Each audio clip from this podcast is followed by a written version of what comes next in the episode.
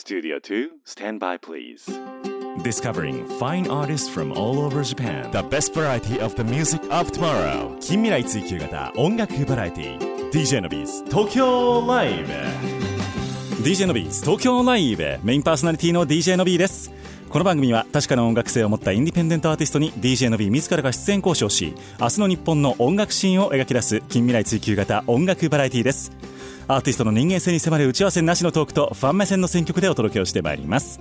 この番組は兵庫県西宮市桜 FM をキーステーションに FM 根室 FM ビュー FM トナミ FM 七子丹南夢レディオ富山シティ FM 鶴ヶ FM ハーバーステーション FM 松本宮ヶ瀬レイクサイド FM ハワイホノルルケーズレディオ東京 FM ミュージックバードを経由して59曲ネットでお届けをしてまいります。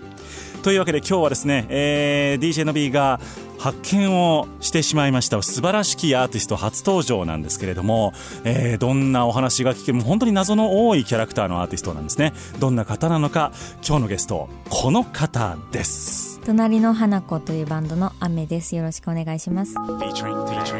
隣の花子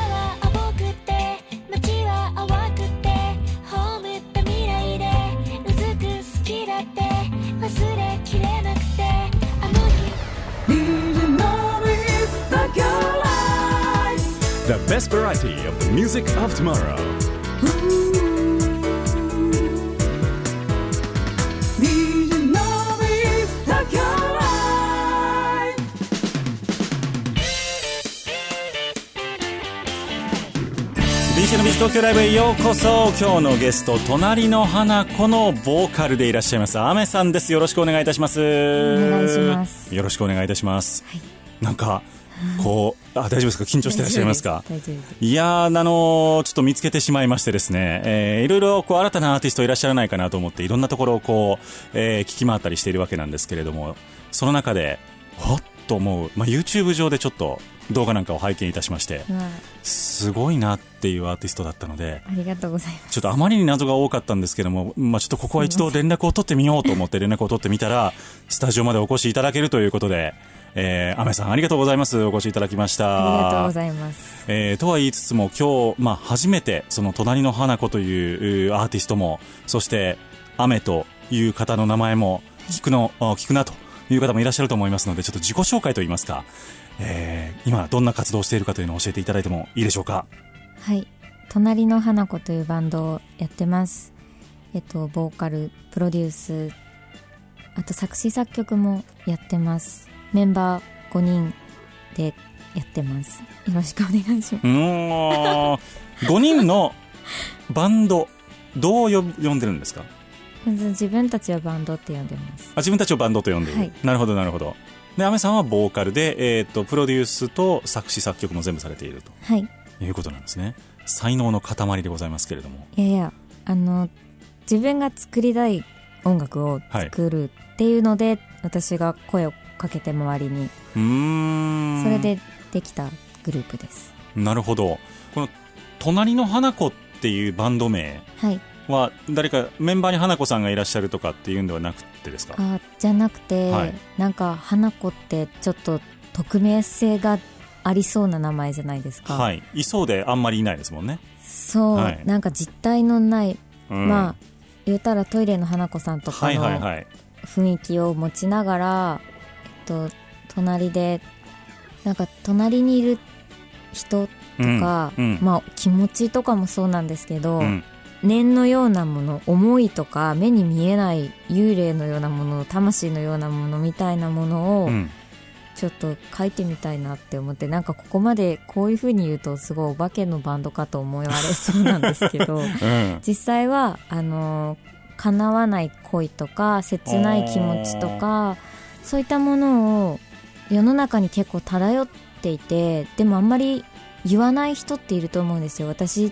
辛いとか、うん、あのあんなことあって悔しいとか意外に飲み込んじゃう人まあいい子にしてた方が楽っていうのもあると思うんですけど、うん、飲み込んじゃう人たちの気持ちって結構漂うんですよ街に、うん、私はそういうものを拾って書いてますね。なるほど。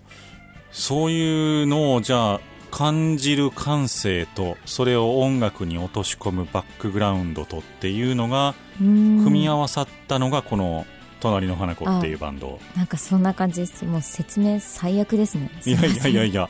でもそのサウンド自体もえっといい意味ですよ。あの悪く言ってるわけじゃないんですけどその捉えどころがないというか。そう嬉しい。あのなんて言うんですかね。これはジャンルは分かんない。まずジャンルとかじゃない。よく分かんない、うん、えー、でジャンルに限定されるようなサウンドでもない、うんでこれは打ち込みなのか生演奏なのかっていうところの不思議さもあり、うん、でふわふわ漂うボーカルもあり。嬉しいです。なんでしょうねこの音楽はっていう。この感性を持った人に僕は今日一目会うためにスタジオに来たっていう感じなんですけども。い。やー、これ残念ながらその、ね、お顔とかも出されてないですし。そうですね、はい、でそのメンバーが何人もいるっていうのもなんか要はビジュアルからは分からない、はい、わけなんですけどそうあんまりそういう情報は自分は重要じゃないと思っているのでまあ曲音楽と世界観、うん、それが一番にしてるのでいらない情報はいらないかなと。ちなみにライブはされてるんですか？ライブしてないですね。ライブうん。まあすることに？なることは？あの、ね、お声をいただいたらしようかなと思ってますがそんなまだ全然知名度もないですし。やりましょうよ。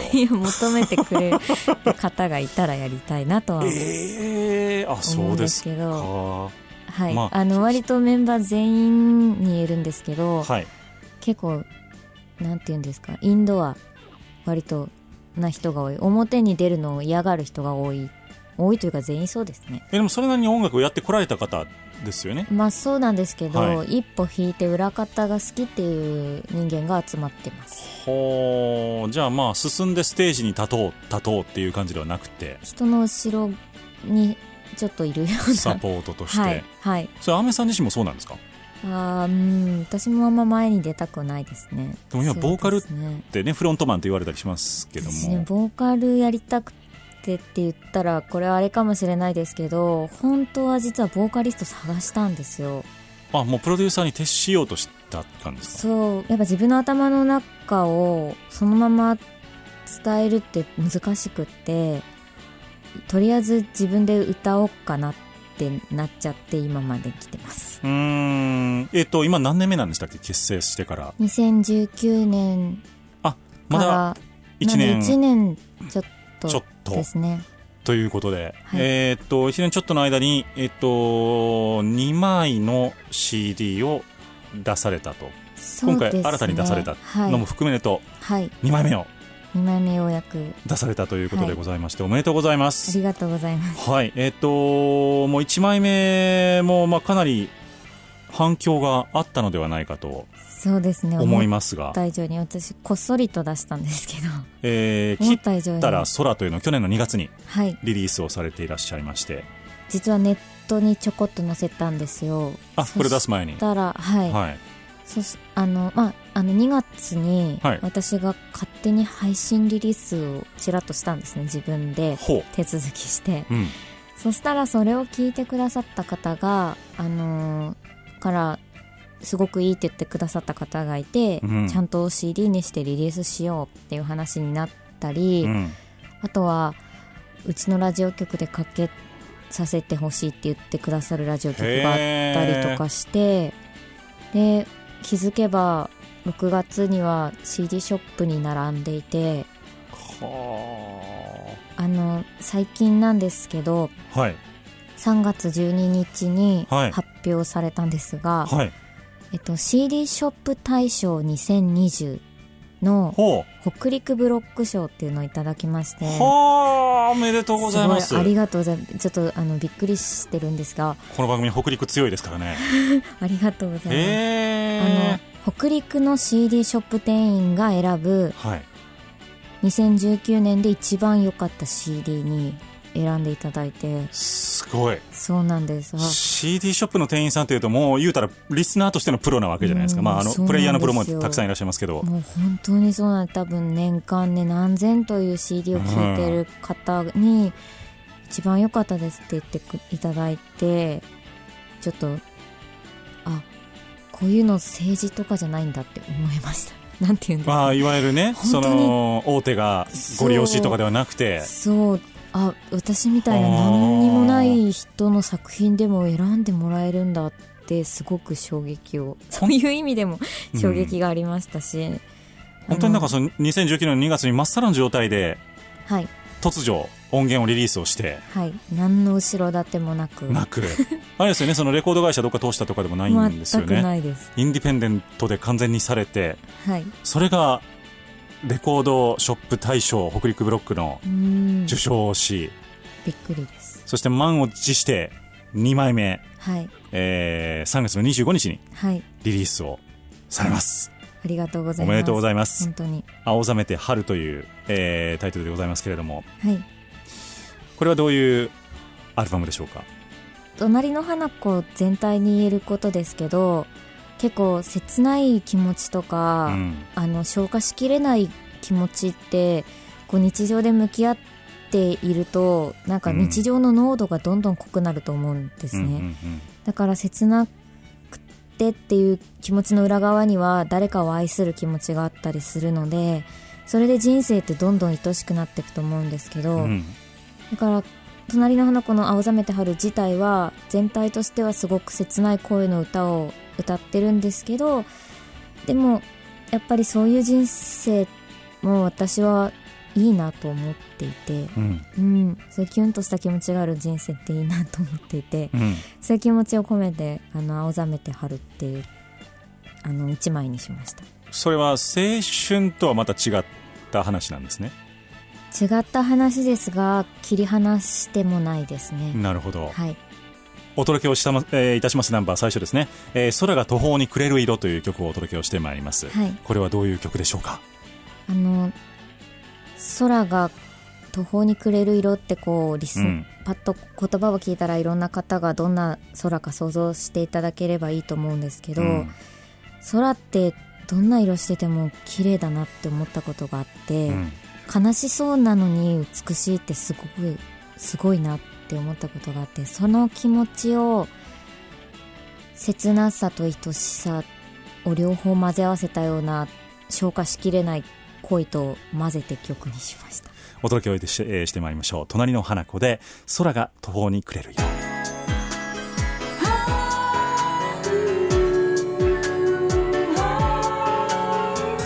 The best variety of the music of tomorrow.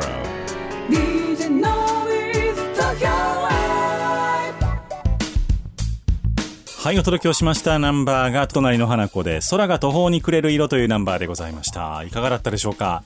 疾走感がありつつも、なんでしょう？キュンとくるような、いやこのボーカル、あの、可愛いと言ってしまうとあれなんですけれども、あの、非常に女性的で、えー、でも芯がちゃんとあるね、ボーカルだったと思うんですけれども、この感じがなかなかありそうでない音楽なんですよね。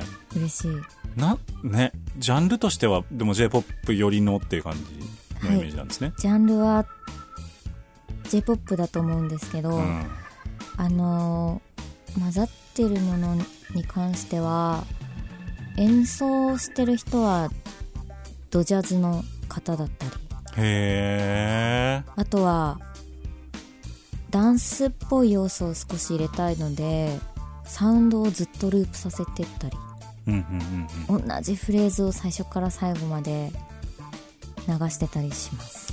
結構そのクラブとかねああいう賑やかなところでかかってても全く違和感のない曲だなとも思いつつも、うん、でも逆に一人になりたい時に聴くべき音楽でもあるなと思う。両方いけるなってちょっと思ってました、うん、ありがたい、うん、なんか私がこう結構例えば A メロがあって、うん、B メロが来てサビでガツンと盛り上げるみたいな曲、多分私キャッパが小さいんですかね。あの疲れちゃうんですよ結構。うん。振り回される系のやつが。そうなんです。なので隣の花子本当に実はコード進行とかもほぼほぼずっと最初から最後まで同じ。繰り返しで作っていったりとか、はい、あとは音符の当て方もピシャッとはまる音符ってあんま使ってないですね。なるほどなるほど。だからそのふふわっとするというかなるほどな。そういう感じが出るのはそこら辺かなと思う。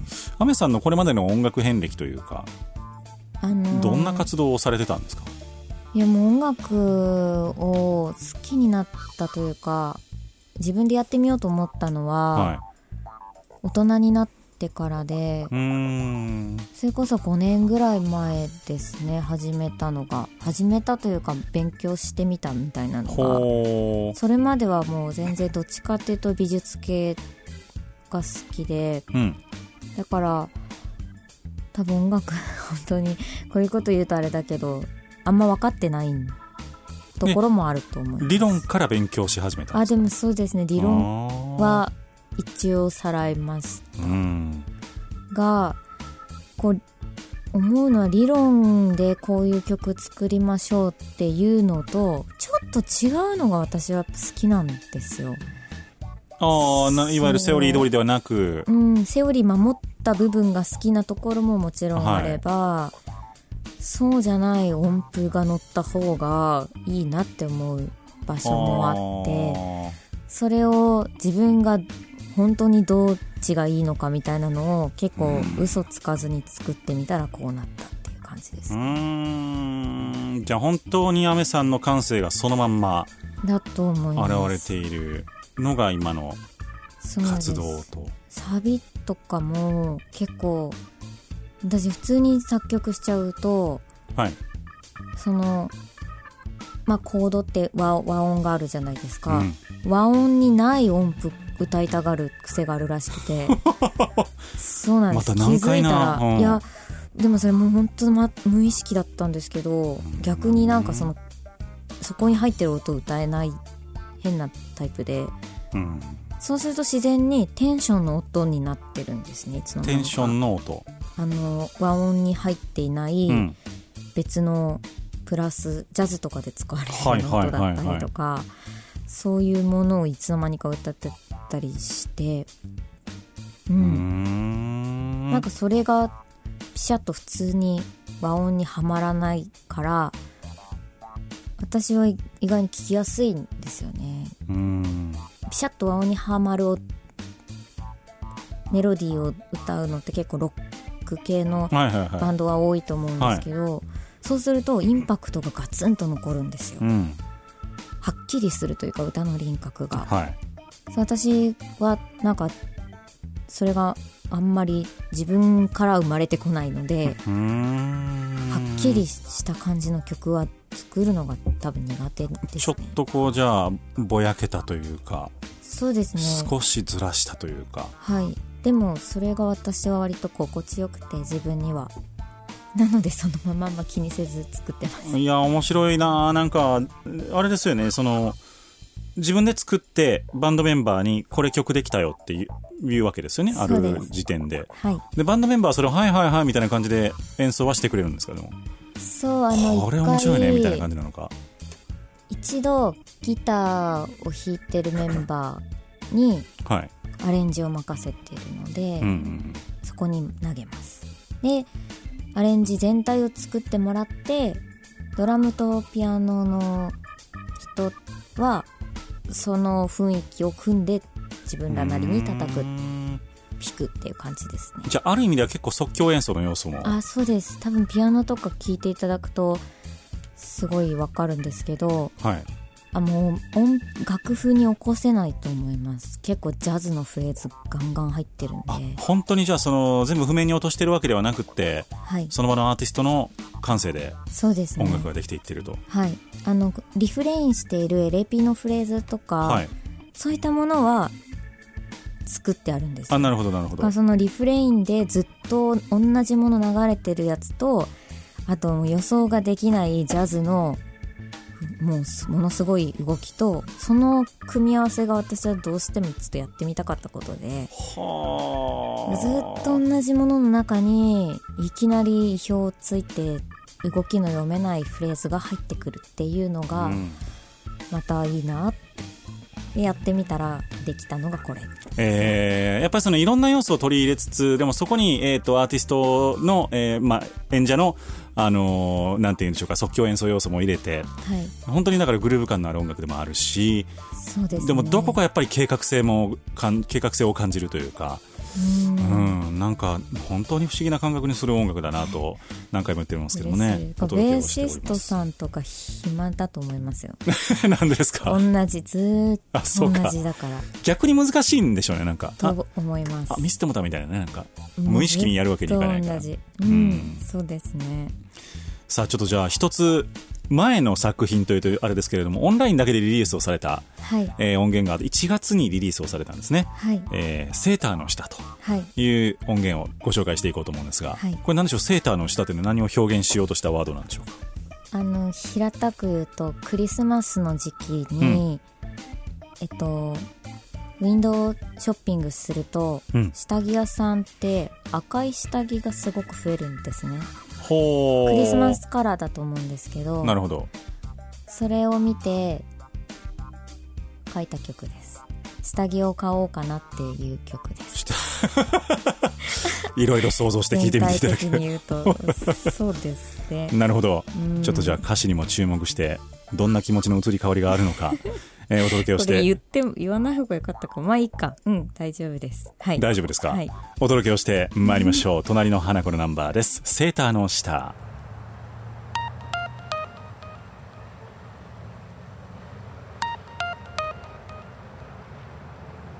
ハートをキュートしたくらいがコートを着る季節にはいいオレンジ光がしみるよ認めなきゃ冬は来ないでしょうかあなたに甘える服もなくて若い頃見た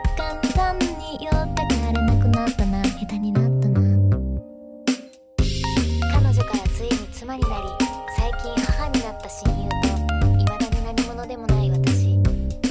音楽で言い足りる感情なんてあいにく持ち合わせてしまっていて別に得意でもない歌も何でか歌ってしまっているほどです。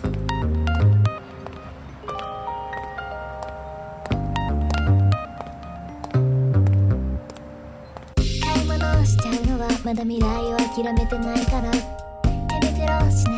まだ未来を諦めてないから。子供を抱いてるママがやけに目に留まるような気がして。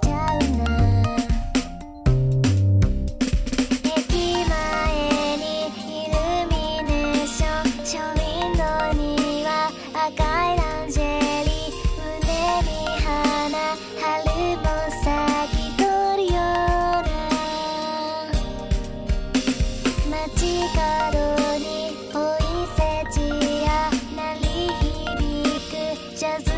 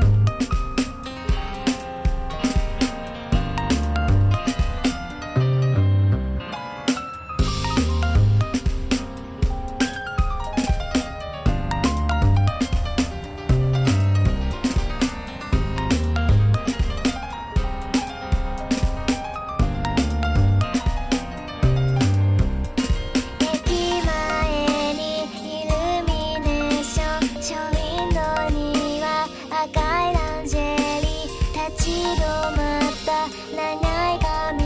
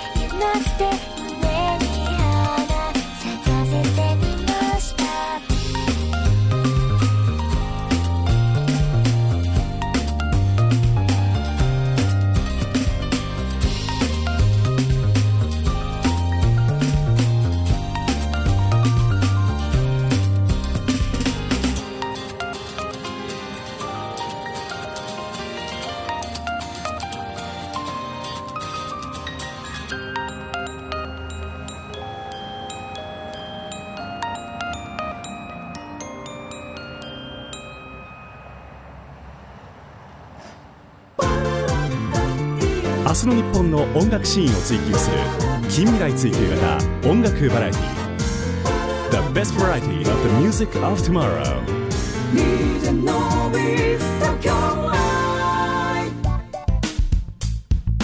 お届けしたナンバーが隣の花子さんで隣の花子のナンバーでセーターの下という曲でございました。確かにちょっとクリスマス的ななんて言うんでしょうその雑踏の感じとかがね。はい。なんかあの年末の世話しない感じをちょっと思い出すような効果音も入っておりましたけれども、一部だから打ち込みの音もはい。入りつつ、この曲はそうですね。そうですよね。いやー面白い。そのこのパートをどういうふうにあアレンジャーはでも別にいらっしゃるんでしたっけ？あのギターの人が基本的にアレンジやってるんですけど、はい。こんな感じでとかうん。は結構細かく相談してますねその辺はこういややっぱこっちの方がいいと思うとか。あります。ありますが、うん。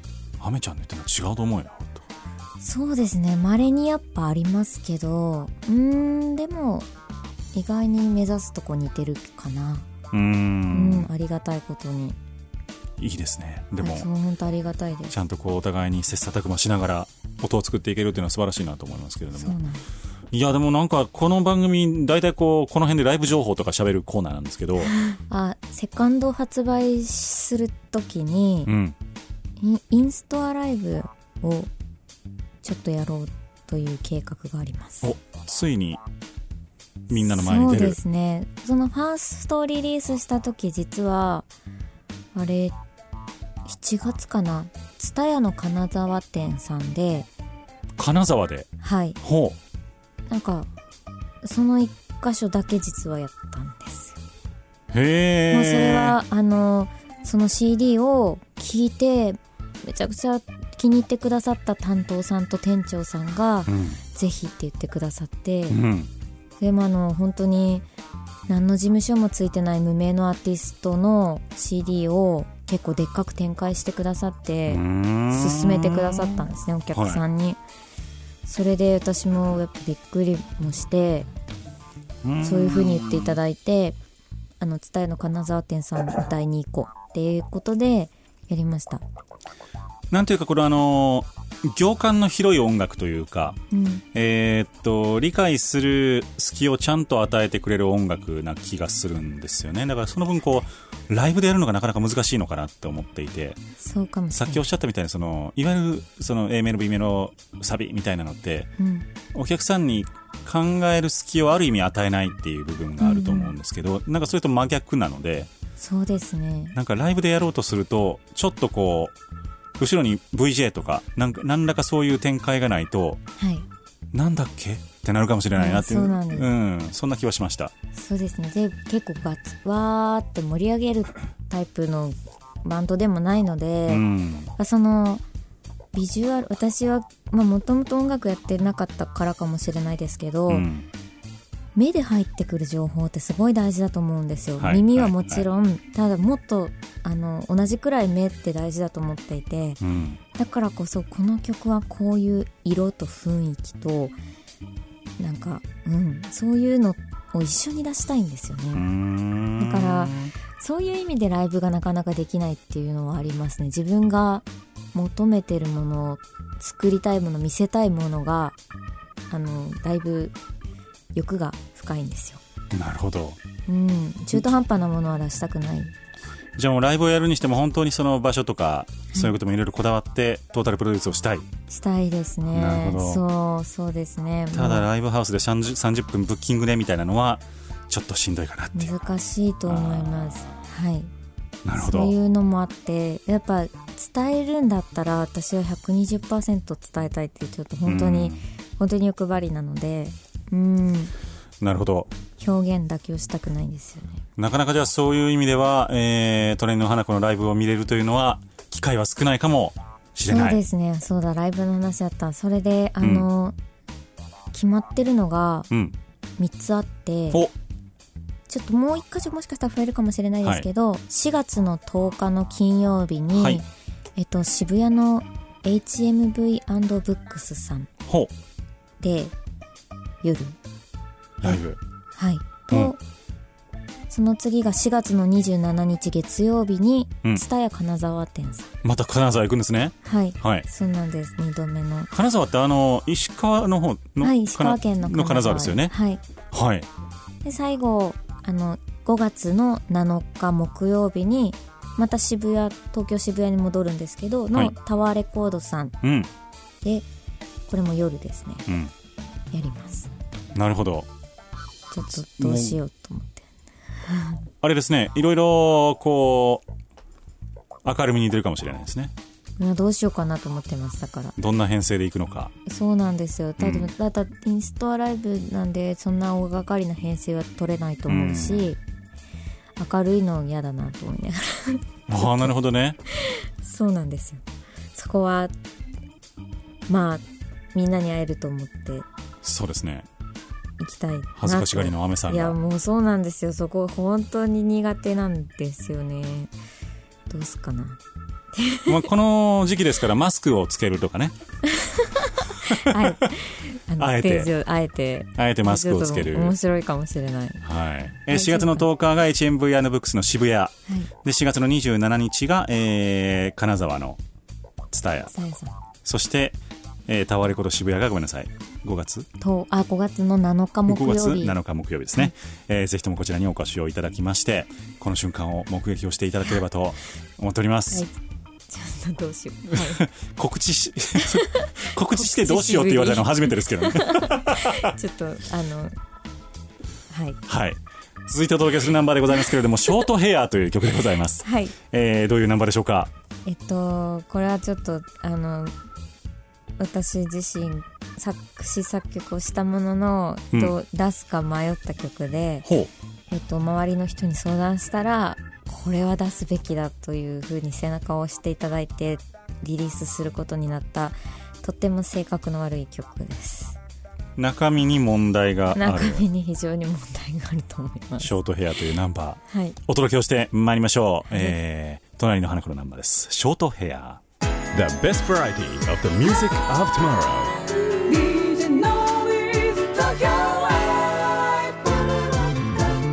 明日の日本の音楽シーンを追求する近未来追求型音楽バラエお届けをしました。ナンバーが隣の花子のナンバーでございました。ショートヘアという言葉。あ、ナンバーまあ確かにちょっと性格悪いかなって思いました。そうなん問題作ですね。これはアメさん自身のもうこういう人なんですか？何なんですかね。もう忘れちゃいました。これ作ったの1年以上前だな。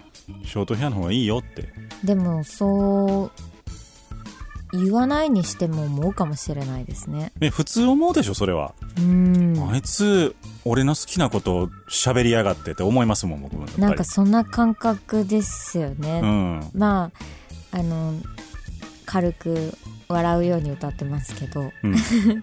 確かにそのなんか男性って結構髪長い女の子が好きな人が多い気がするんですけどまあ私はそういうタイプじゃないしあんまりうんとあんま得意じゃないんですよ。女の子らしくするのがはちょっと恥ずかしいというか。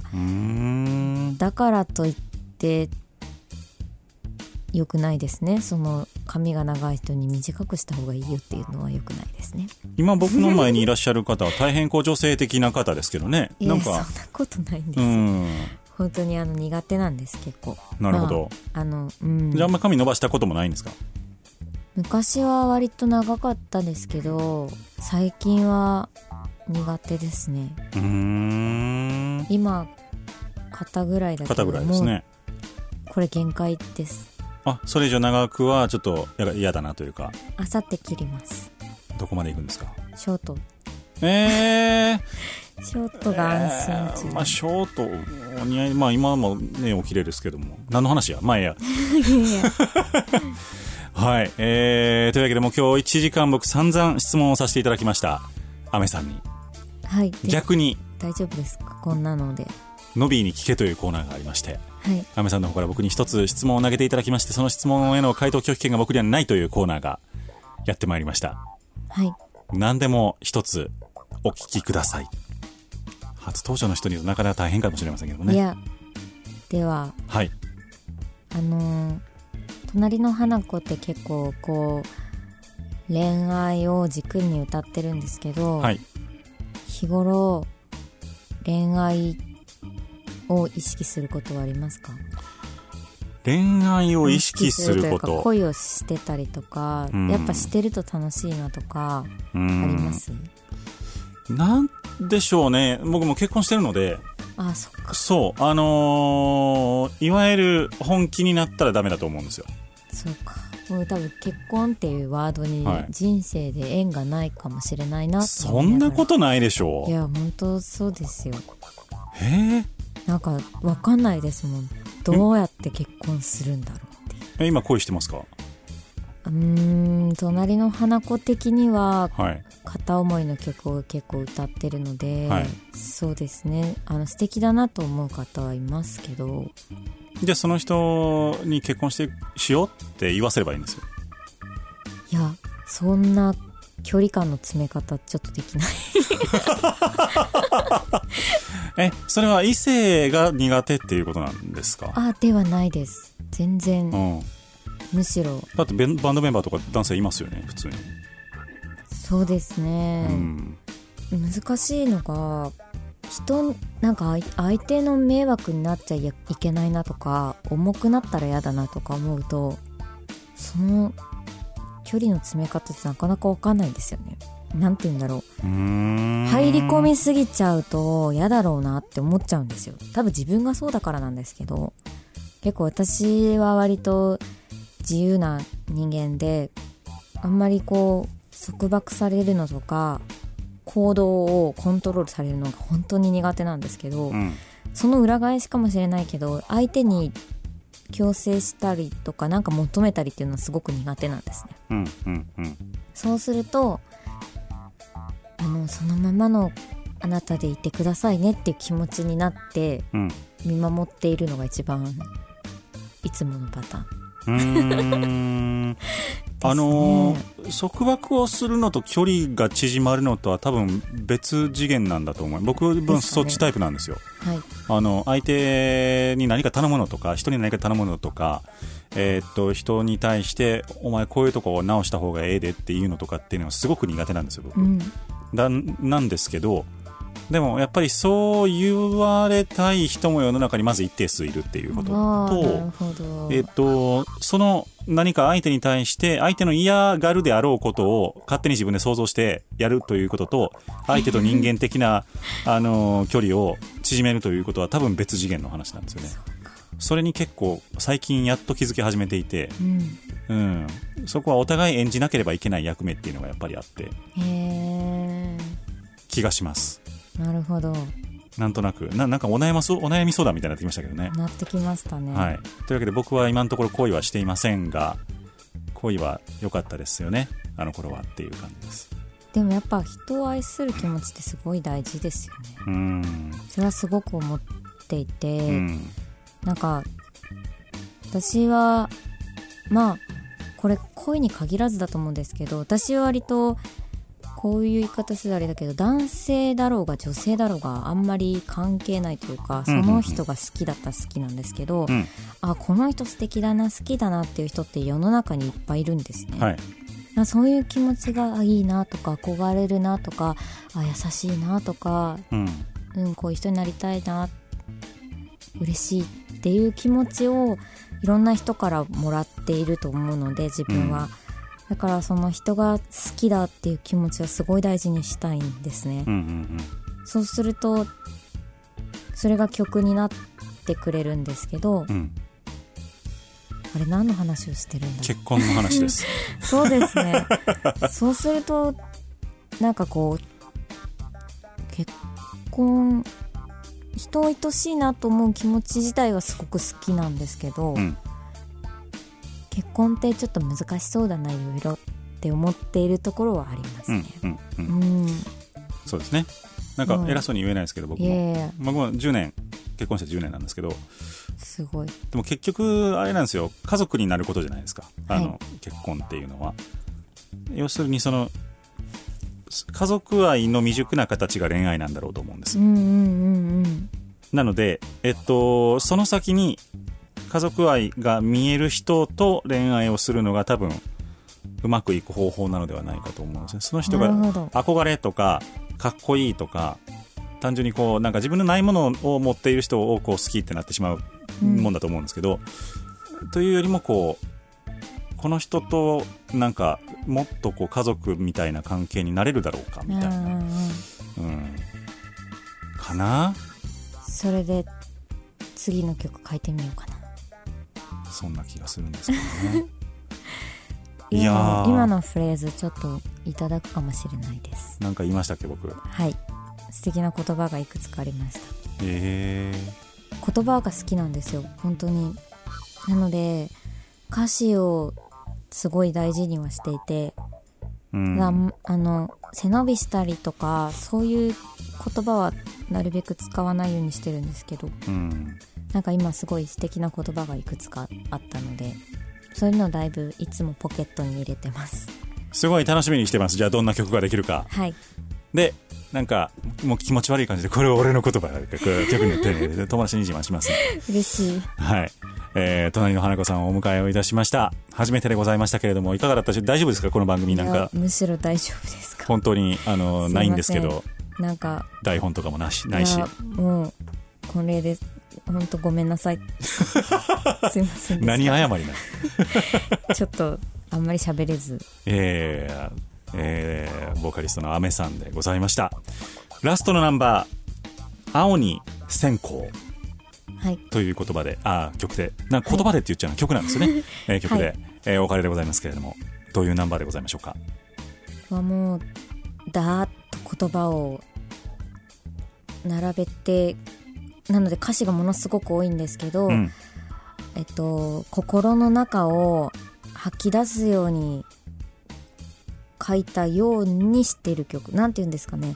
私の心の中そのまま書き出したっていうともう完全に詩小説になっちゃうんですけど、一言で言うとあの忘れられない人がいるのにそれを心の中にしまっている人の話かな。あるな。うんあるかもしれないなそういうのははいお届けをしてまいりましょう青に先行というナンバーでお別れでございます、今日のゲスト、隣の花子のボーカリスト、アメさんでした。ありがとうございました。ありがとうございました。